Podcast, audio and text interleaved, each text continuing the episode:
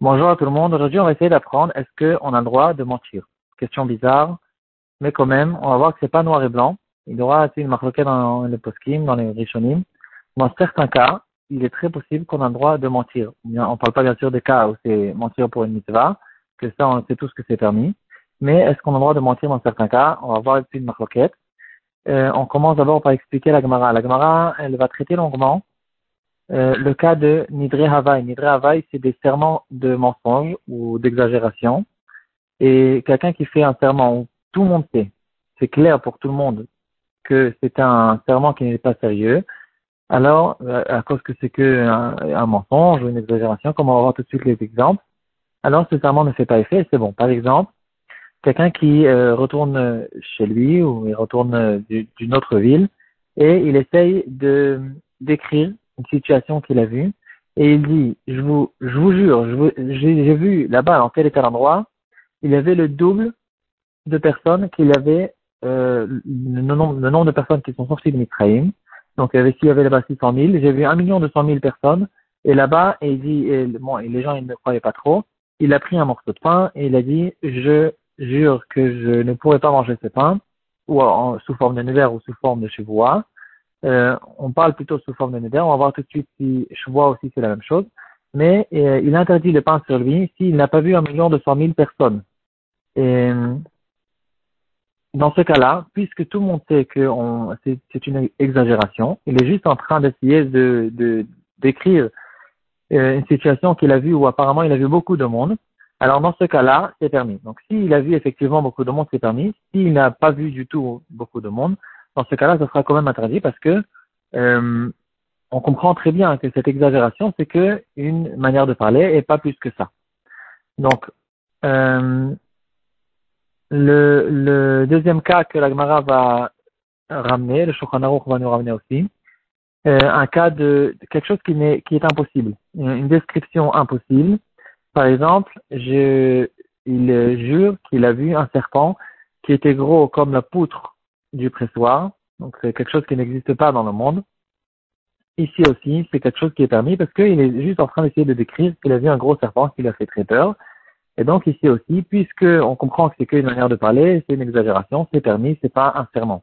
Ici, par contre, il y aura une marloquette dans les poskim.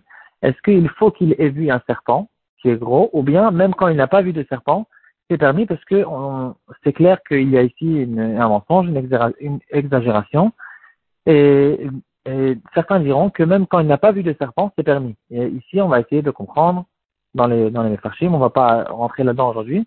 Pourquoi à propos de quelqu'un qui a dit j'ai vu le double de, du nombre de personnes qui sont sorties de Mitraïm, là d'après tout le monde, il faut qu'il ait vu une, une, beaucoup de personnes. Et dans le cas du serpent, euh, certains diront que même quand il n'a rien vu, c'est bon. Donc on va pas rentrer là-dedans, c'est du Iyun. Mais quand même, on voit ici deux exemples deux sortes de cas, ou bien une exagération, ou bien quelque chose qui est impossible et que tout le monde sait que c'est impossible, alors dans ce cas-là, même s'il a juré là-dessus, le serment ne fait pas effet, il aura le droit de manger le pain ou ce qui s'est interdit sur soi-même. Est-ce qu'on parle ici aussi de Shavuot? Ici, il y aura une marquette entre le Rambam et le Ravat. Le Shulchan va ramener les deux avis. Et donc, il est possible qu'à propos de Shavuot, la Shavuot fait tout le temps effet, euh, ce qui sera différent des Nedarim. Et maintenant, on en arrive à notre question. Est-ce qu'on a le droit de mentir? Est-ce que de mentir, c'est quelque chose qui est permis?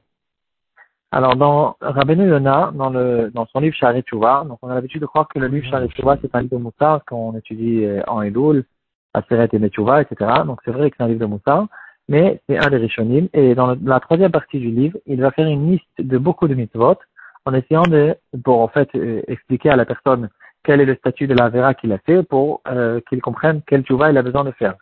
Mais entre-temps, il nous explique beaucoup de mitzvot, beaucoup de halachot. Et donc, euh, il nous détermine surtout beaucoup de, de, choses qui sont intéressantes à apprendre. Et donc, à propos du mensonge, quand il parle du mensonge, il va expliquer qu'il y a neuf sortes de mensonges. Si je ne me trompe pas, il y a assez longtemps, on a déjà euh, même peut-être ramené toute la liste du Sharetouva. En tout cas, le Sharetouva va nous ramener que euh, de mentir, c'est quelque chose qui est tout le temps interdit. Donc même dans, les cas où je ne suis pas en train de mentir quelqu'un dans du commerce et, de lui faire perdre l'argent, euh, même si c'est que un mensonge qui n'a aucune euh, différence, c'est juste quelqu'un qui, qui ment, le Rabbeinu il dit que c'est quelque chose qui est interdit parce que il s'habitue à mentir. Euh, je ne sais pas si le Rabbeinu il, il pense que c'est de Waïta ou c'est de Rabbanan. C'est qu'une verra parce qu'il est en train de s'habituer à, s'habituer à mentir et donc il va mentir même dans le commerce. Ou bien même peut-être que non, Rabbeinu il pense que c'est de Waïta, ça rentre dans le cadre de la mitzvah, Midvar Sheker Tirchak, tu t'écarteras, tu t'écarteras du mensonge. Ça, c'est Rabbi Un des autres Rishonim qui s'appelle le Yereim, il dira que non.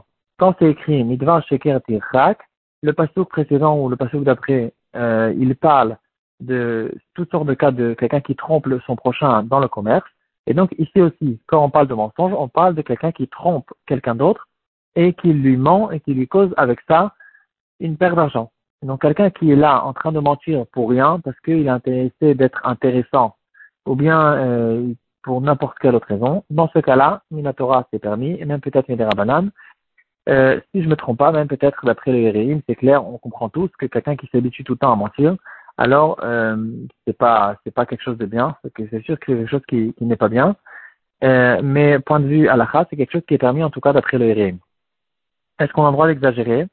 Ici aussi, euh, je pense pas qu'il y ait une différence entre exagérer et mentir, parce qu'une une exagération, on a l'habitude de, de, de, penser que c'est au fait deux verbes, mais en fait c'est plus ou moins la même chose.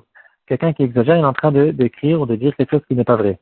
Donc c'est aussi considéré comme un mensonge, mais quand même, euh, on a trouvé déjà dans la Torah, il y a un des poskim, que je je me rappelle plus de son nom maintenant, il ramène beaucoup d'exemples dans la Torah, dans les Nevi'im, ou dans les, même dans les, dans les Midrashim de Chazal, qu'il y a des exagérations le cas le plus connu dans la Torah, c'est dans Parashat Mishpati, euh, Shlach Dans Parashat Shlach quand on a une description de Eretz Israël, on dit Arim Gdolot ou Bturot Bashamaim. C'est-à-dire, c'est des grandes villes, elles sont, euh, elles sont fortifiées et ils ont des gratte-ciels jusqu'au ciel. Et donc, on comprend tous que le gratte-ciel n'arrive pas jusqu'au ciel. Et puisque c'est une exagération qui est claire et évidente, et donc, on comprend tous que c'est qu'une manière de parler. Dans ce cas-là, c'est pas du tout considéré comme un mensonge. C'est juste une description qui, euh, c'est une, manière de parler et sans plus. Donc, on voit que même la Torah elle nous fait cette chose-là. Et donc, c'est quelque chose qui est permis. Une fois, j'étais chez un rave. Euh, on était deux élèves chez un rave et le rave, il a reçu un téléphone. Et donc, il a dit euh, qu'il ne peut pas parler maintenant. Et quand il a raccroché, il nous a raconté que lui, quand il était chez son rave avec un autre élève, euh, un grand rab, un grand ami de Benevra qui s'appelle Rav Avram Genechovski, un Gaon. Et lui aussi, un jour, il a reçu un téléphone quand il était assis avec deux élèves ou trois élèves.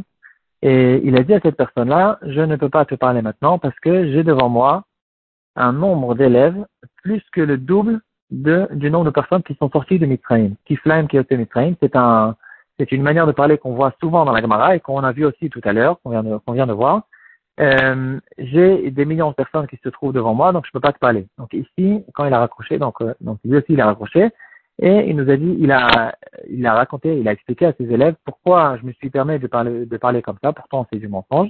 Il dit, puisque lui, il sait très bien qu'il n'y a pas devant moi euh, tellement de personnes, donc l'exagération est tellement claire que c'est pas du tout considéré comme une exagération parce que je ne suis pas en train de tromper. Il sait très bien que c'est juste une manière de parler et donc il n'y a pas de problème là-dessus. Euh, c'est intéressant de remarquer que dans le, la lettre du Gaon de Vilna, le Gaon de Vilna, quand il est sorti, il a écrit une lettre à sa femme. Euh, quand il est sorti, il, il, a fait une exil, une propre exil pour euh, faire toutes sortes de tikkunim.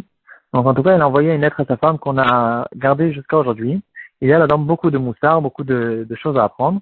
Et une des choses que le Gaon de Vilna a dit à sa femme, de ne pas euh, permettre aux enfants de mentir. La seule chose où je te permets de frapper, je te permets de frapper les enfants, c'est sur le mensonge.